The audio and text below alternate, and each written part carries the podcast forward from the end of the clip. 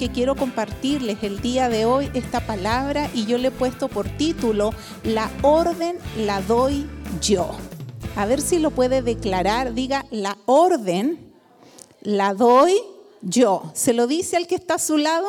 Uy, dale, ahí va a costar. La orden la doy yo.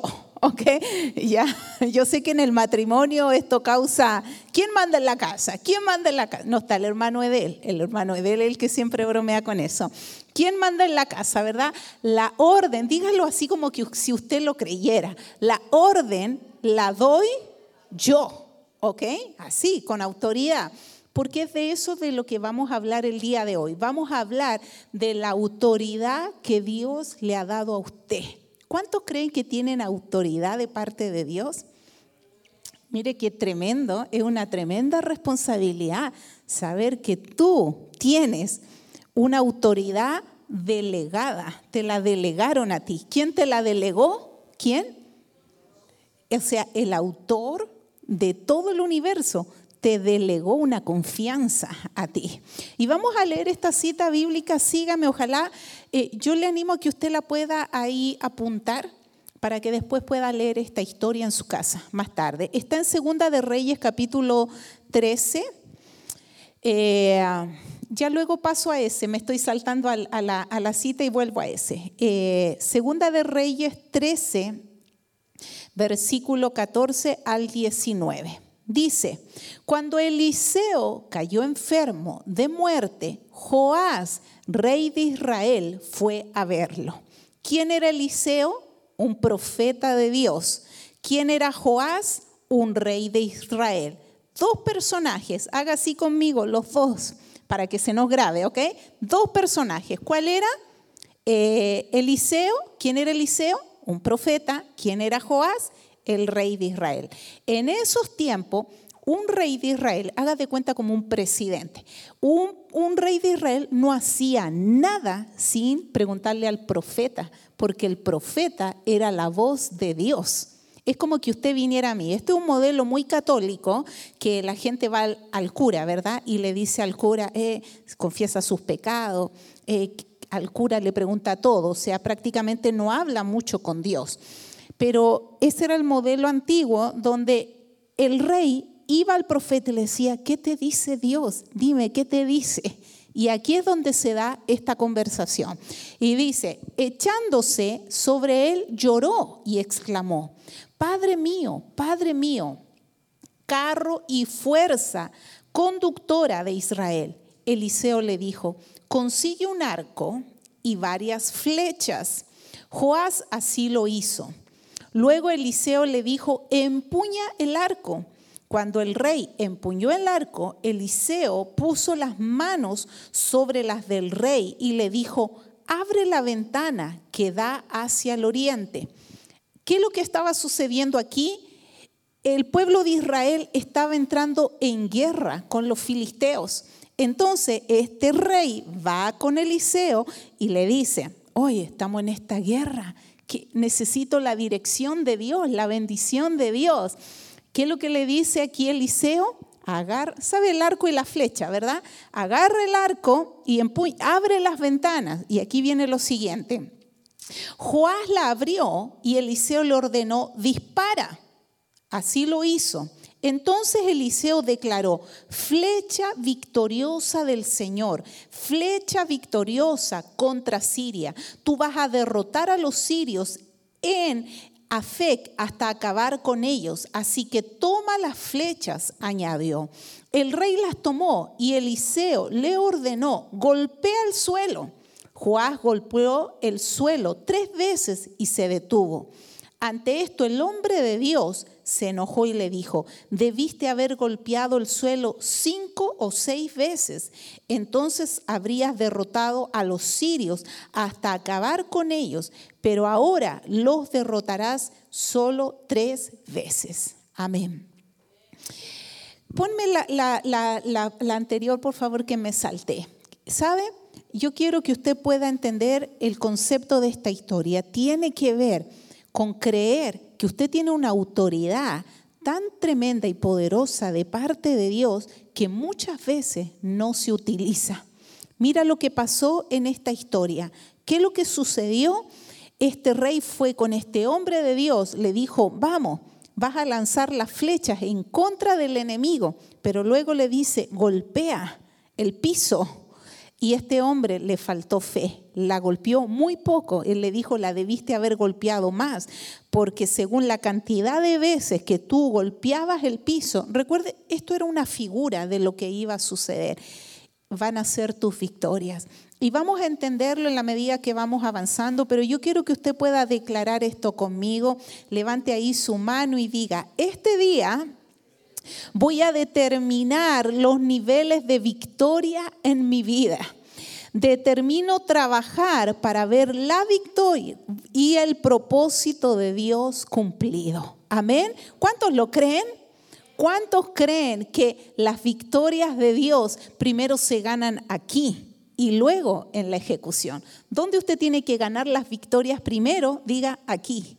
¿Dónde las va a ganar? Aquí, aquí. Y luego las va a cumplir. Y, vamos a ir entendiendo un poquito los modelos de autoridad. ¿Sabe?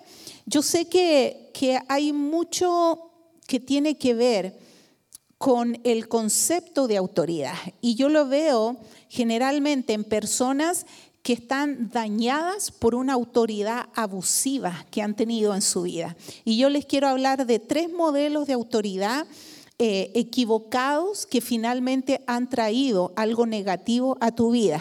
¿Cuál es el primero? Están las personas que son psicópatas, son las personas como número dos, los autoritarios y, los, y el número tres, el chango con navaja. Chango le dicen al monkey ustedes, ¿verdad? Nosotros decimos mono.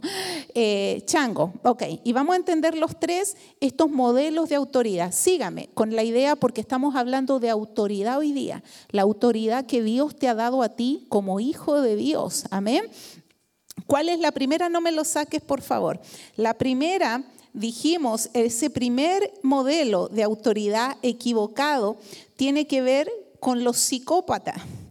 El psicópata, y te lo voy a leer un poquito porque estuve haciendo una investigación acerca de esto. El psicópata es una persona que no respeta los límites, hace que hace todo lo que quiere y como quiere. Es la persona que te daña con palabras, que te dice lo que quiere y no le importa lo que tú sientes. Yo no sé si, está tratando usted de recordar a alguna persona que usted vivió esa experiencia que tenía autoridad sobre usted. Vamos a llevarlo al modelo del matrimonio, ¿ok? Eh, un hombre o una mujer que insulta, insulta, insulta a su pareja y no le importa su sentimiento. Eh, generalmente esto también se da en personas que tienen una adicción. Tienen adicciones, ya sea el alcohol o lo que sea, y ellos hacen eh, destruyen su familia y no les importa lo que la familia está sintiendo. Ese es un comportamiento de alguna manera que podemos llamar medio psicópata, que está dañando con esa autoridad que se supone que él tiene como jefe de hogar, o en este caso mujeres, porque esto también se da en mujeres, eh, y dañan, y dañan ese modelo de autoridad. El segundo, que ahí mismo está, están los autoritarios, son esas personas que imponen cosas, que quieren controlar todo, que de alguna manera eh, son movidos por sus propias inseguridades. Es como que usted dice, por ejemplo, eh, no quiero, no quiero, y me estoy alejando el micrófono para no asustarlo, ¿ok? No quiero, ¿qué me dijiste? ¿Qué me dijiste? Y empieza la cosa. O sea, todo lo que en el fondo eh, venga a a ponerle de alguna manera, moverle su piso de saber, esta persona no me va a poner el pie encima a mí. ¿Por qué? Porque está dañado en su autoridad, en lo que quizás como niño tuvo un modelo de autoridad que abusaron sobre esa persona. Y nos ha pasado muchas veces también en la iglesia, que de repente uno eh, como pastor te toca ejercer una autoridad espiritual, pero las personas que están dañadas a veces están como a mí nadie me va a mandar, nadie me va a hacer nada. ¿Por qué? Porque está dañado el modelo de autoridad. ¿Me van siguiendo con la idea? Ok. Y el tercer modelo, equivocado o negativo, tiene que ver con esto que les puse ahí como manera jocosa el chango con navaja. Esto tiene que ver con personas inmaduras que tienen autoridad. Esto es como darle a un chango, sí, una navaja y usted parece al lado de él. Si tiene la navaja al lado, ¿qué va a hacer usted? Se va a alejar. La gente inmadura con autoridad comete errores y hace tremendo daño. ¿Por qué?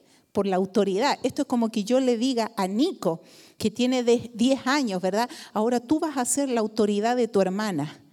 Hermano, tiene 10 años, o sea, y hay personas inmaduras espiritualmente, y se lo digo por eh, la experiencia que yo tengo de iglesia, hay veces que se han puesto líderes en autoridad y han provocado tremendo daño porque son inmaduros.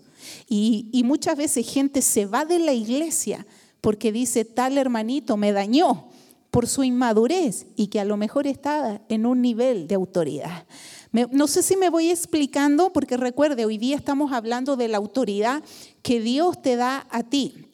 Y con esto quiero saltar a la siguiente declaración para que usted pueda entender, hermano, dos cosas que se te pueden generar a ti. Ponga ahí la mano en tu, en tu corazón, aquí, porque es donde Dios tiene que sanar en tu espíritu, o sea, en tu alma. En ti se pueden generar dos cosas. Número uno, Tú te puedes volver una persona rebelde. ¿Por qué? Porque tuviste un modelo de autoridad equivocado.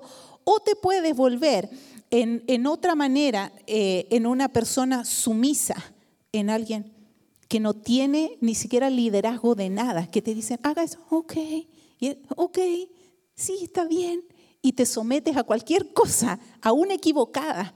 Pero ponga ahí la manito en su corazón y diga, Señor, yo oro pidiéndote que tú restaures el modelo de autoridad en mi vida. ¿Sabe? Cuando Dios restaura eso, tú te vas a poder parar en cualquier lugar sabiendo que vas en la autoridad de Cristo. Entras a, a tu casa, Señor, yo vengo con tu autoridad. Y yo declaro, Señor, en mi casa esto, esto, esto. Vas a tu trabajo y entras seguro porque tú eres hijo del Rey de Reyes. Señor, yo declaro, Padre, en la autoridad de Cristo esto, esto y esto.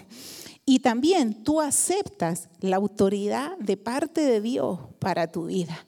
Me voy explicando, muchas veces nosotros como hispanos, como latinos, somos tenemos el modelo de autoridad tan dañado por los políticos, por personas que han dañado inmensamente. Entonces nos ponemos a la defensiva. ¿Me explico? Así como nadie me va a poner el pie encima, nadie va a venir aquí a, oh, tal o cual cosa. Y somos y estamos como, como propensos de alguna manera a, quejarnos, a hacer cosas que me está doliendo, me está dañando, pero tiene que ver con que muchas veces se rompió el modelo correcto de autoridad para nuestras vidas. Y ahora sí les invito a que declaremos lo siguiente. Ahí con tu mano levantada en la presencia del Señor puedas declarar esta verdad. Dilo aquí conmigo. Es necesario que la autoridad espiritual sea restaurada en mi vida. Autoridad espiritual es que yo sepa quién soy, y yo soy un hijo de Dios que tiene autoridad sobre qué? Sobre todo lo creado. Dios no te dio autoridad para mandar gente, Dios te dio autoridad. Y ese es el problema que muchas veces cometemos. Hoy yo tengo autoridad, si bien es cierto, el tener autoridad te implica muchas veces dar órdenes. Hablo, por ejemplo, en el modelo de la casa, eh, porque tú eres la autoridad de parte de Dios para tu hogar. Pero sabes, tiene que ver con algo mucho más allá, con establecer los principios de Dios, donde quiera que tú te muevas. Eso es entender la verdadera autoridad. Y yo espero, hermano, que Dios realmente, y recuerda esta palabra, descanse en ti. ¿Sabes cuando Dios descansa? Es cuando Él sabe que delegó la autoridad en alguien que realmente la está ejerciendo. ¿Por qué dice que el Señor creó todo? En siete días, el séptimo día descansó. En el sexto día creó al hombre. ¿Y sabes por qué Él descansó en el sexto día? porque Él delegó la autoridad. ¿Qué le dijo a Adán y a Eva? ¿Qué le dijo a Adán ahí, verdad? De todo árbol, ponle nombre a los animales, haz esto en este huerto. Le delegó autoridad. ¿Y qué es lo que hizo Adán? Falló a esa autoridad. Dios te ha dado autoridad para hacer grandes cosas en este tiempo, pero tienes que tú ahí eh, reconocer y de alguna manera decir, Señor, ¿qué estoy haciendo mal? Algo, algo Dios tiene que restaurar en tu vida con respecto a la autoridad. Y todo esto que yo quiero eh, que tú puedas entender el día de hoy es para que tú salgas de aquí sabiendo que necesitas compartirle a alguien de Cristo, porque Dios te confió su autoridad. Amén. Hay cosas, hay cosas que tienen que ver con el ejercer la autoridad bíblicamente. Santiago 5.4, Santiago 5.4 dice, he aquí, clama el sueldo de los obreros que han cosechado vuestras tierras ¿Qué es lo que quiere decir esta palabra? Quiere decir que hay cosas que están esperando que tú manifiestes la autoridad, que están clamando. ¿Qué es lo que dice esta cita bíblica? Le pedí este billete a Diamantina. Eh, es como que este billete dijera, eh, Vanessa, reclámame. Eso te está diciendo esta cita bíblica. Dice que el sueldo de los jornaleros por ellos haber trabajado están reclamando, eh, tómame, tómame, es como que este billete me dijera, tómame, Vanessa, se lo voy a devolver en todo caso, Diamantina, ¿verdad? Pero es como que, tómame.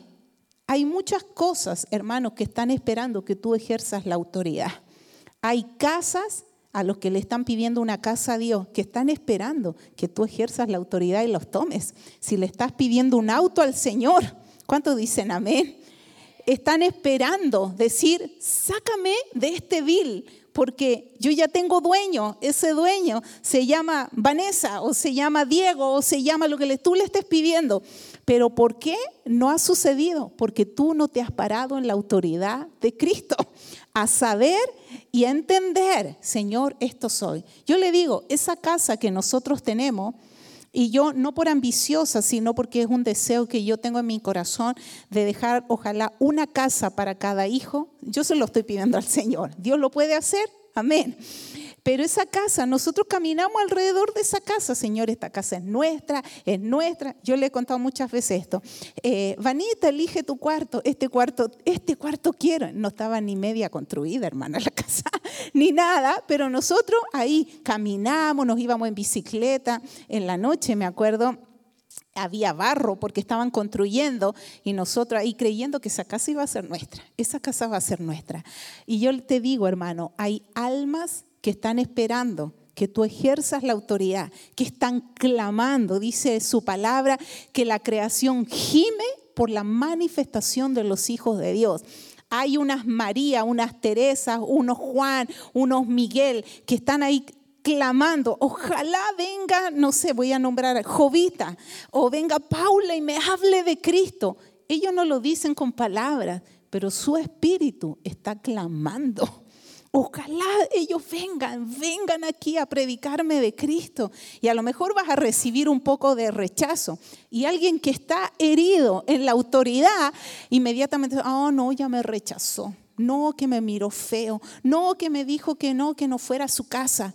No, hermano, levántate, levántate y sigue creyendo, sigue creyendo. Señor, yo tengo tu autoridad. Amén. ¿Cuántos dicen amén? Y vamos a hablar de seis flechas. Recuerda la historia del comienzo que hablamos de que el rey fue con este profeta y le dijo, hey, agarra el arco, vamos a lanzar eh, flechas para derribar el enemigo. ¿Y qué le dijo el profeta? Debieron haber sido cinco, seis veces que tú debiste habérselo pedido a Dios y Dios te lo hubiese dado. Y, y la flecha número uno, hermano, tiene que ver con lo siguiente. Yo sigo levantando vuelo. Dilo conmigo. Yo sigo levantando vuelo. ¿Cuánto?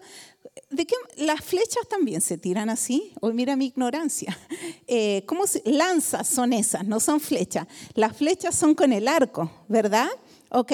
¿Cuántos pueden hacer este gesto, ser niños un ratito? ¿Ok? ¿Cuántos pueden hacer el gesto como para lanzar esta primera flecha? A ver. ¿Qué es lo que dice la flecha número uno? Yo sigo levantando vuelo. Esa me gusta. Mira, el Joseph te traigo de modelo aquí mejor adelante. Eh, la flecha, sí, ¿verdad? Yo sigo levantando vuelo. Flecha número uno. Yo y me puse a investigar por esto de vuelo. ¿Qué aves es la que vuela de las más altas? Es el águila. El águila dice que nunca se pone a pelear con los cuervos. Aunque vayan, haga de cuenta que hay un animal muerto. Se acercan cuervos y se acercan águilas. ¿Para qué? Para comer el animal que está muerto. Pero el águila nunca pelea con el cuervo, porque el águila vuela entre 6.000 a 7.500 metros de altura y el cuervo con suerte llega a 1.500. Entonces si le roba la presa, se vuela mucho más alto, hermano. ¿Cuánto tiempo tú has perdido peleando con gente? Dando explicaciones, hermano. Vuelve a hacer la flecha, di, yo levanto el vuelo. Flecha número uno, levanta el vuelo, di Señor, yo necesito entender el concepto de autoridad. Yo no estoy para quedarme ahí con la pelea tonta, con familiares, que tienes que orar por ellos, sigue orando por ellos, sigue pidiéndole al Señor, pero no te quedes enganchado en temas que lo único que hacen es robarte la paz, robarte el gozo. Tú haces como yo se hizo, hizo así, la flecha la hizo para arriba, ¿verdad? Tú ahí extiende y di, Señor, yo entiendo lo que es la autoridad que tú me estás dando a mí y yo lo que voy a hacer va a ser volar alto. ¿Cuántos quieren volar alto?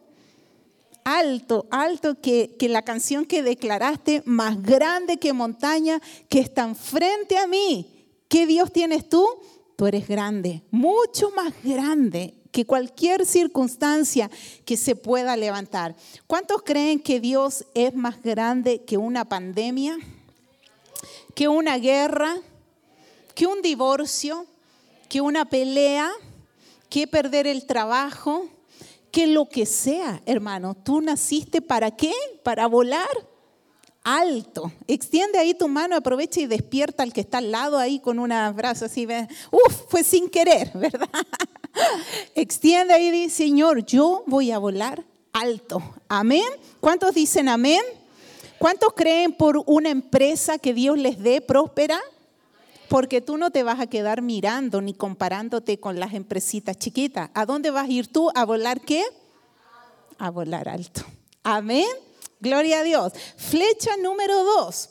Yo sigo mejorando. ¿Por qué estamos hablando de las flechas? Por esta historia de este rey que le faltó fe, que él pudiera haber tirado mucho más flechas con fe, pero solamente le tuvo la fe para, para lanzar solo unas pocas. Amén. Flecha número dos. Sigo, yo sigo mejorando. Amén. Sigo mejorando. Y esto va para todos aquellos que tratamos de manejar las críticas de la gente.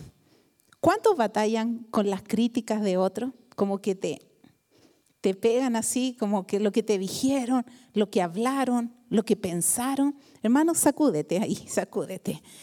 Ahí, para tú seguir mejorando, no te puedes quedar con la crítica de la gente ni perder ni un solo minuto. ¿Sabes? David, el rey David, el salmista David, que mató a Goliat, todos conocemos esa historia. Ese salmista tuvo la oposición de sus hermanos, porque dice que cuando fue el profeta a esa casa, y el papá de David le mostró a todos los hijos bonitos, limpitos, arreglados, estaban todos ahí listos porque él iba a ir a ungir al siguiente rey de Israel. Y cuando llegue a esa casa y ve a todos esos hijos, este, el Espíritu Santo le dijo, ese no es, ese no es, ese no es, todos, ninguno era. ¿Y qué sucedió? Le dijo, ¿no tienes otro hijo más? Bueno, sí, uno que está en el campo, que se cree que era hijo de un engaño del papá, o sea, así como de esos deslices, ¿verdad? Entonces lo tenía en el campo trabajando a David. Y cuando lo trajo, imagínense, él venía del campo, sucio, pero dice que él era guapo de apariencia, cuando entra el Espíritu Santo le dice, Él es, Él es el siguiente rey. Imagínense esos hermanos que decían, yo no era, yo no era, no, Él, el cochinito, el que está trabajando, Él es el rey. Pero dice que David se desprendió y tenía tal confianza. Hermano, David pudiera haberle tirado hasta un biberón a Goliat, pero como él lo tiró en el nombre del Señor, ¿qué pasó con Goliat? Lo mató. Él le tiró unas piedras y sucedió el milagro. Pero cuando él, como un niño, imagínese era un niño, él entendió la autoridad que él tenía, porque estaban ofendiendo a su Dios y ningún ejército había podido en contra de Goliat. Y se levantó este niño a entender. Levanta ahí tu mano, hermano. Dios quiere obrar en tu vida, en aquellos que han tenido poca fe, aquellos que han tenido una vida espiritual muy mediocre, hermano. Dios quiere restaurar la poca fe, quitarlo y hacer algo tan poderoso y tremendo en tu vida, porque Dios tiene que restaurar esa autoridad que tú salgas de aquí, hermano, como que necesite la S de Superman, ¿verdad? La S así, salgas de aquí así, no siendo engreído, pero sabiendo que tú portas esa autoridad. Hermano, yo me fui estos días con mi familia y yo iba con una expectativa, sinceramente, Ay, voy a estar tiempo con mi hermano, voy a estar aquí. Y el Señor al final me dio unas palabras para quienes estuvimos ahí compartiendo que ni yo pensaba. Y cuando venía de vuelta dije, Señor, ¿cómo haces tú las cosas más grandes? De lo que entendemos. Cuando tú caminas y cada paso lo das en la autoridad. Y me dio mucha gracia porque fuimos a un restaurante una noche a comer y nos sirvió una mesera. Mi cuñada tiene mucha personalidad, ella no, no, no se achica así con nada y le dice a la muchacha, eh, ¿cuál es tu nombre? Se me grabó, Alejandra. Ah, Alejandra, Dios me da una palabra para ti, Alejandra.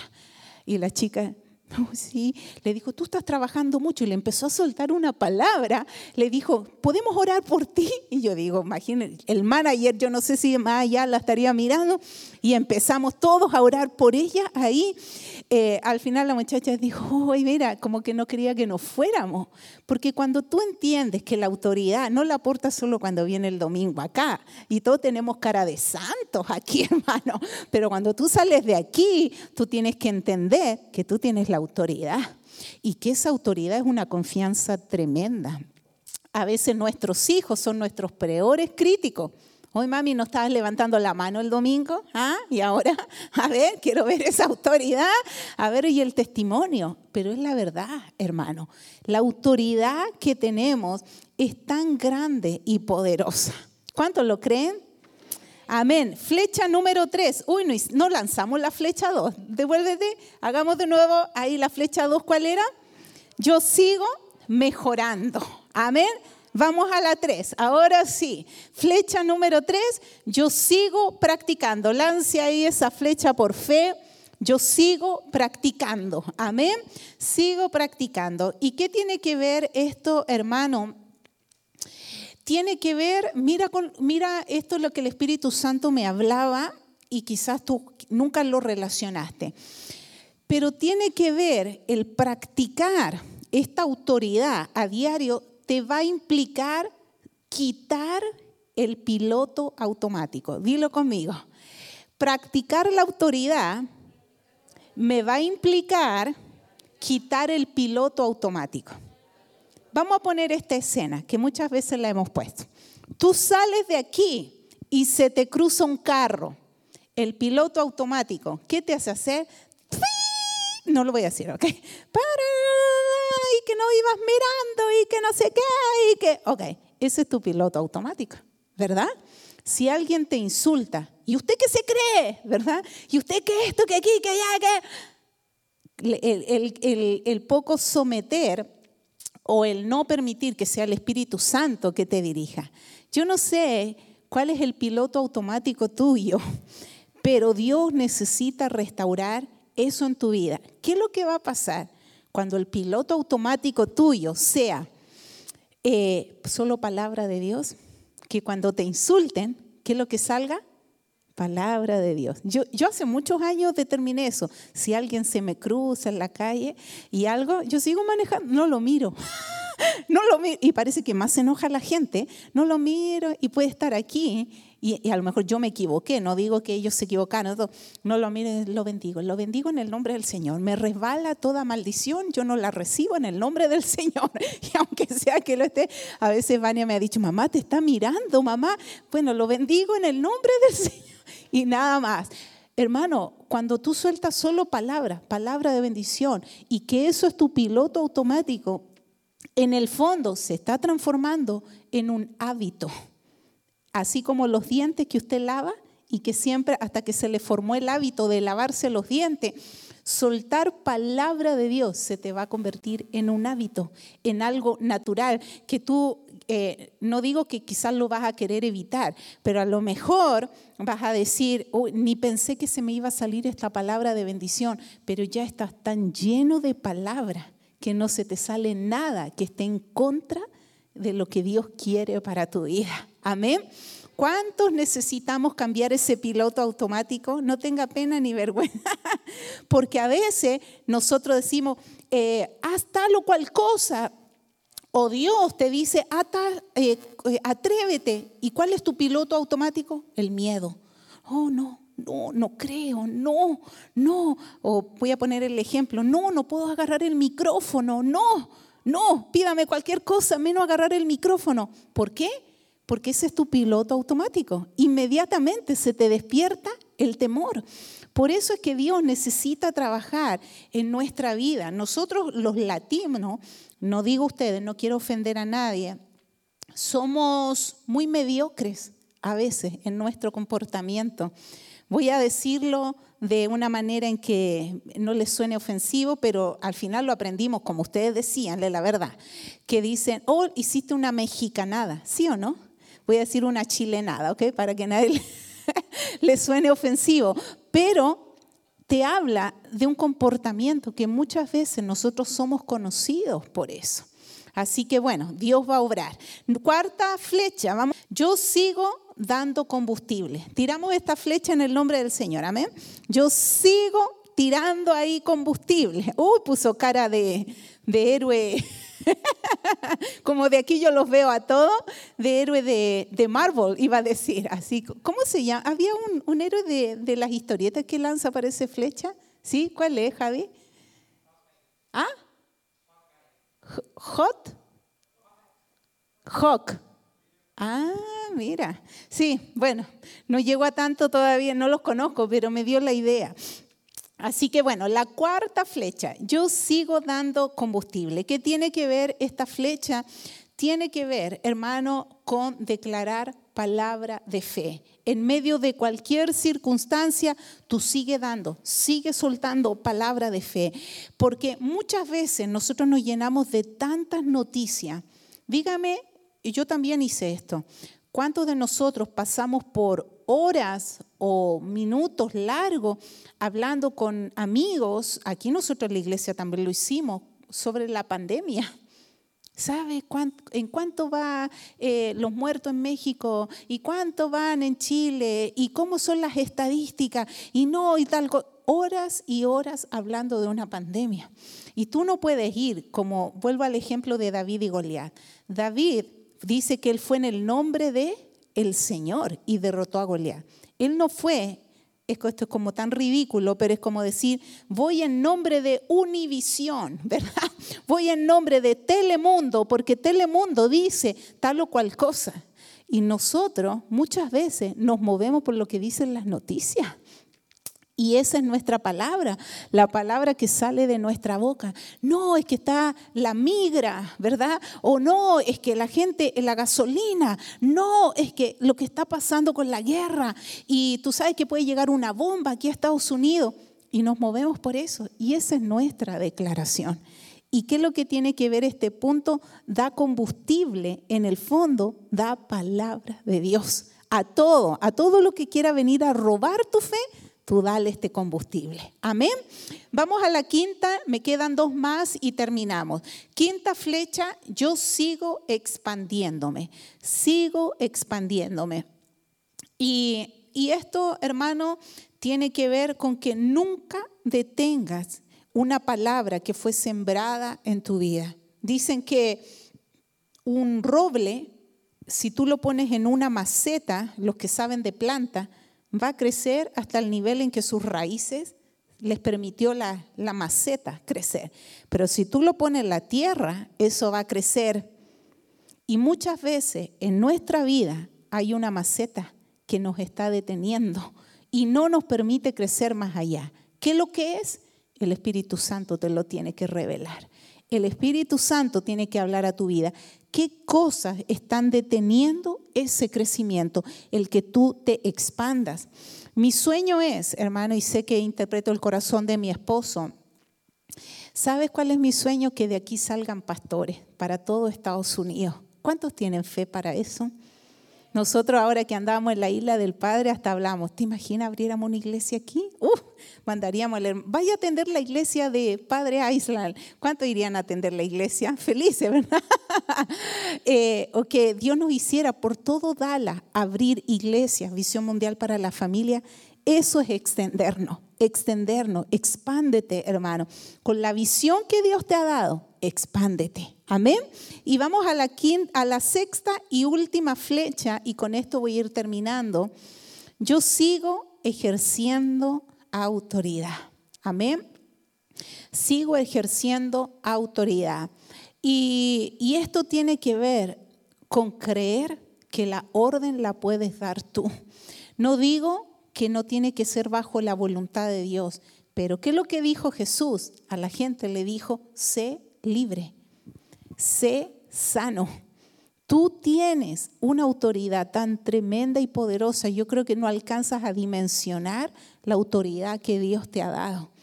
Mi mamá les contó hace tiempo atrás el ejemplo de una pastora. ¿Se recuerdan que le decían cabeza de pollo?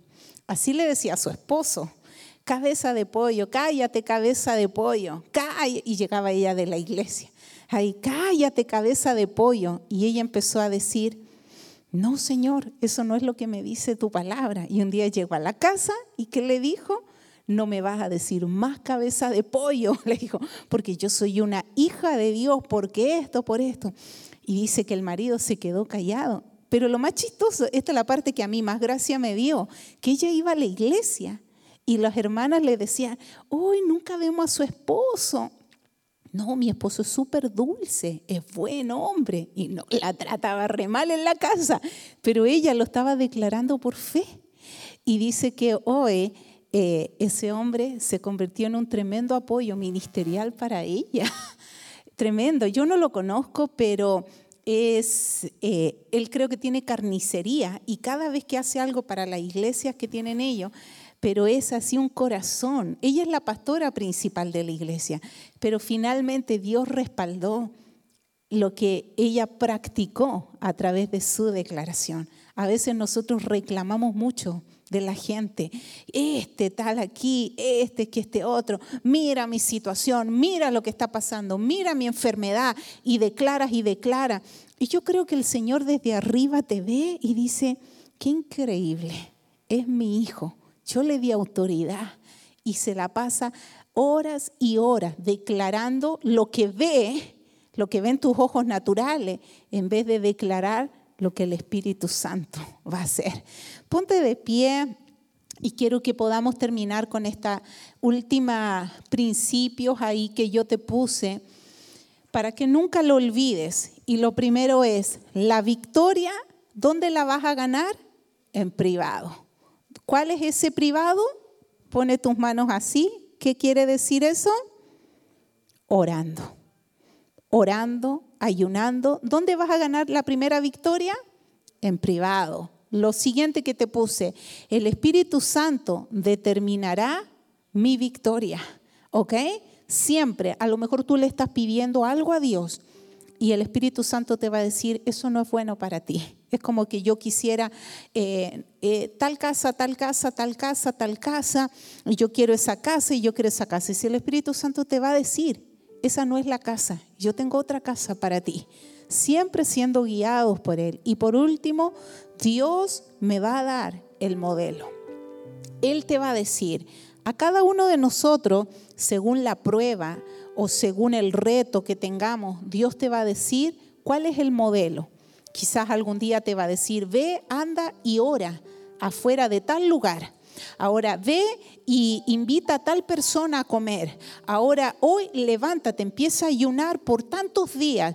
Ahora comienza a orar a tal hora. A nosotros nos pasó antes de abrir la iglesia, mi esposo era despertado a las 5.55 de la mañana. Y esto fue por semanas.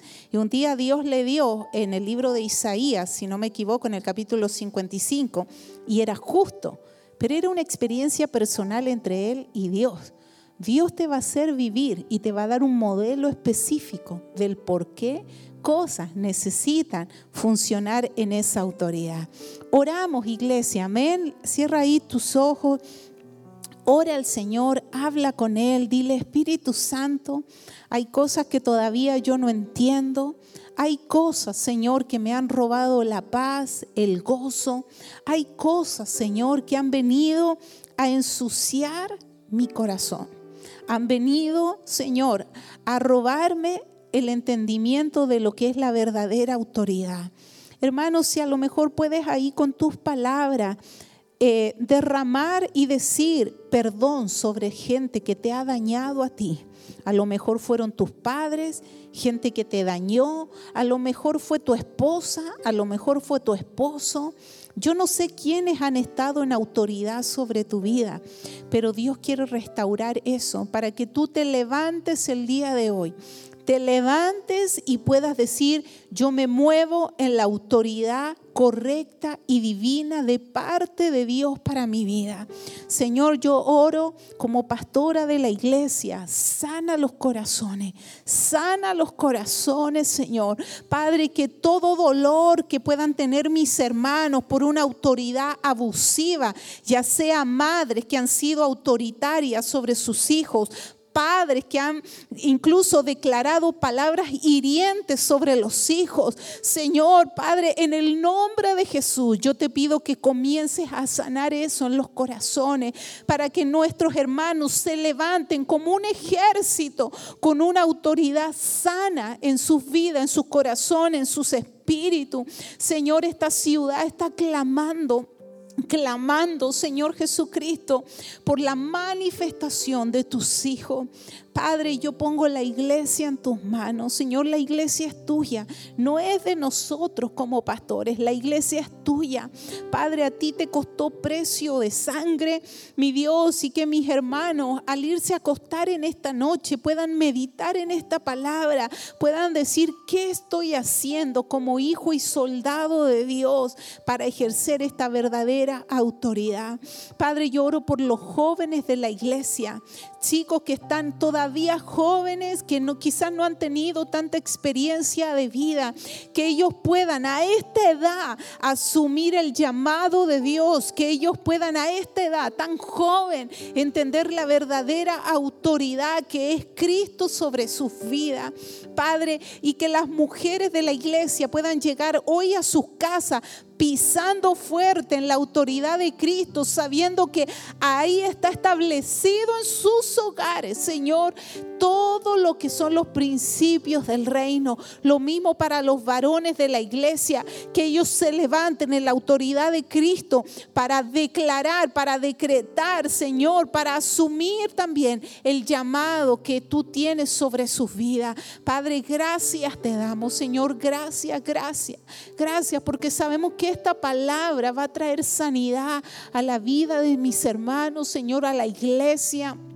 Y oramos, Señor, para por todos aquellos que están escuchando a través de internet o están también quizás en un futuro oyendo esta palabra. No sabemos de qué manera va a viajar mi Dios y tú seas sanando y restaurando también el modelo de autoridad en sus vidas.